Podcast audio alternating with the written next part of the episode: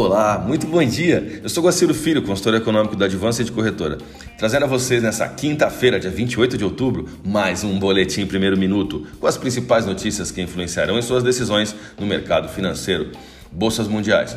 A bolsa de Xangai encerrou dia com queda de 0,51%, enquanto a bolsa japonesa Nikkei queda de 0,96%. Mercado futuro norte-americano. Dow Jones Futuro alta de 0,28%, S&P 500 alta de 0,35%, Nasdaq alta de 0,60%, Europa DAX alta de 0,09%. O mercado de ações no exterior renunciou seus ganhos ao longo do dia, enquanto rendimentos dos títulos caíam a mínimas em duas semanas, conforme operadores avaliavam resultados corporativos animadores e o ressurgimento de tensões entre Estados Unidos e China, o que pode agravar as preocupações da cadeia de abastecimento.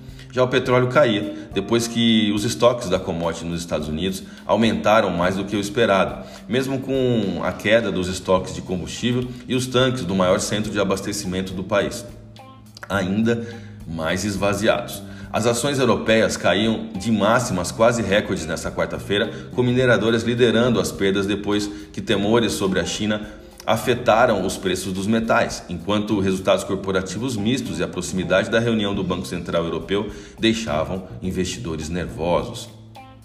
O dólar buscou estabilidade durante o pregão de ontem, diante de enorme expectativa pela decisão do Copom, que saiu somente após o encerramento do pregão. Recentes escaladas das expectativas para os juros básicos têm sido citadas por investidores como possível fator de suporte para a moeda brasileira, uma vez que o maior retorno oferecido no mercado de renda fixa doméstico poderia elevar o ingresso de recursos estrangeiros no país. Ainda assim, muitos ressaltam as apostas para a taxa Selic perante grandes riscos inflacionários e fiscais. No Brasil, o Copom contraria seu próprio discurso de não ceder às pressões de índices de alta frequência e de principalmente não ceder às pressões de curva de juros e decide elevar a taxa básica em 3 pontos percentuais se considerarmos as duas reuniões desse ano, colocando a taxa nos vértices da curva em território já contracionista, ou seja, acima da neutra.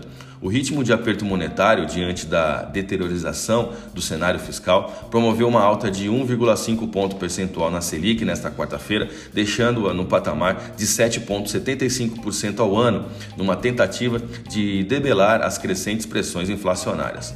Vamos aos gráficos, eu vou começar pelo dólar.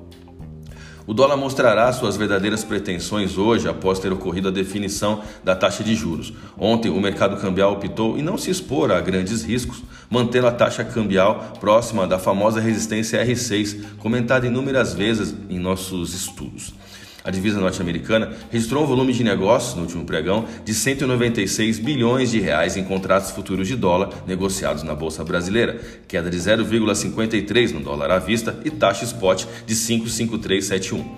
Falando do euro, o euro evoluiu dentro de uma linha de resistência do canal de alta formado desde 31 de agosto, tendo como principal resistência a taxa spot de 65576 e principal suporte a taxa spot de 63107. A moeda da zona do euro encerrou o pregão em queda de 0,49% e taxa spot de 64227.